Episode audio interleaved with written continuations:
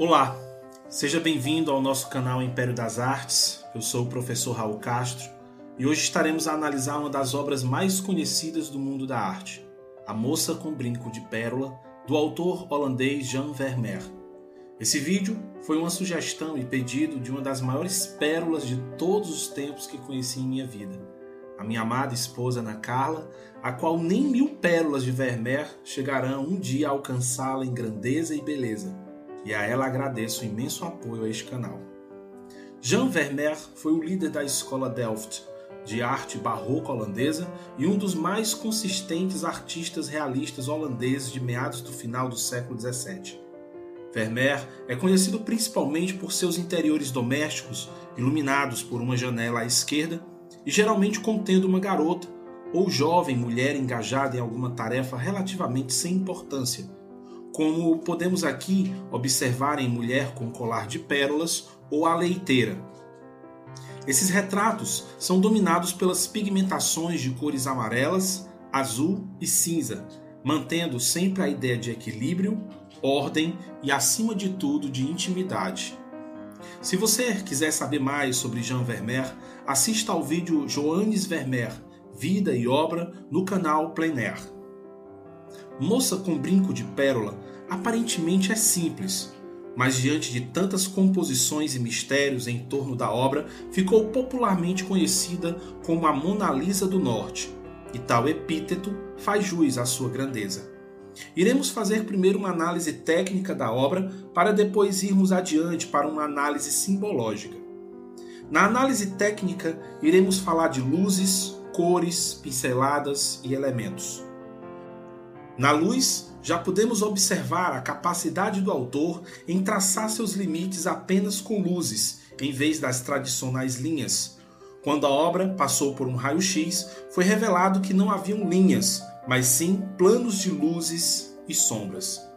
Partia de um desenho meramente monocromático para apenas preencher com as cores e iluminá-la com várias pinceladas de esmalte em certas partes da pintura.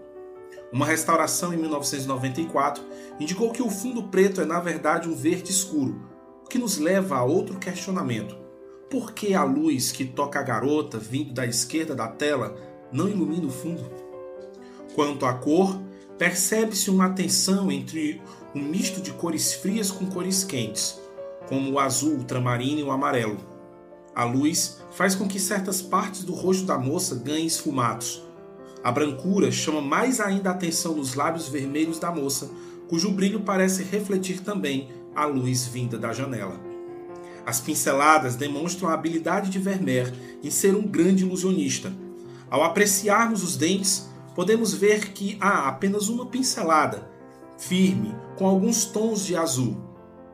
E claro, na peça central, temos o brinco à distância. Essa grande peça de joalheria parece renderizada em detalhes requintados. Após uma inspeção mais detalhada, no entanto, é evidente que ele é composto de apenas alguns traços simples que sugerem surpreendentemente a forma e o brilho de uma pérola que parece estar suspensa no ar, como se nada interligasse à orelha da moça. Mas isso não quer dizer que Vermeer não atribuiu qualidades detalhistas na obra pois depois de várias análises digitais, percebeu-se até mesmo cílios nos olhos da moça que, frente à tela, são imperceptíveis ao olho humano. Quanto aos elementos, pode-se perceber uma temática chamada de troin, que em holandês significa rosto. Rembrandt foi o artista responsável pela popularização do trone por volta de 1630 e, portanto, é provável que Vermeer tenha se inspirado em suas obras. Acredita-se que Vermeer pintou pelo menos dois modelos e um inventário de seus pertences, criado logo após a sua morte, listou dois tronos pintados à maneira turca. Portanto, é possível que Garota, com um brinco de pérola, seja uma dessas pinturas. Quanto aos elementos, o que mais chama a atenção depois do brinco é o turbante, Tal elemento possui duas fontes de inspiração. Especula-se que o artista tenha se inspirado na pintura Menino em um Turbante, pintada por Michael Schwitz em 1655. Outros atribuem a inspiração a Jan van Eyck, intitulado Homem com Turbante. Agora falaremos sobre o brinco de pérola. Disse que pérolas simbolizam sabedoria, pureza, generosidade e integridade. Em muitas culturas, as pérolas são valorizadas por sua raridade e beleza natural. No Antigo Egito, as pessoas ricas eram enterradas com suas pérolas. Também é relatado que Cleópatra dissolveu uma parte de sua pérola em um copo de vinagre e bebeu. Graças à sua associação com joias, as pérolas também estão intimamente associadas ao romance e ao amor, e costumam estar presentes em casamentos. Na Grécia Antiga, as pérolas eram consideradas lágrimas dos deuses. Em algumas tradições cristãs, acreditam-se que as lágrimas que Eva chorou depois de ser banida do jardim do Éden se transformaram em pérolas. Como as pérolas são encontradas debaixo d'água, elas também são frequentemente associadas a aventuras exóticas e viagens a praias distantes. Eles também estão associados à beleza feminina e ao luxo, pela associação de poder pagar por esses itens raros e viajados. E nessa obra ganha simbologia vital, afinal, ela é mencionada no título da pintura, que normalmente é a primeira coisa que as pessoas notam ao perceber os olhos da menina.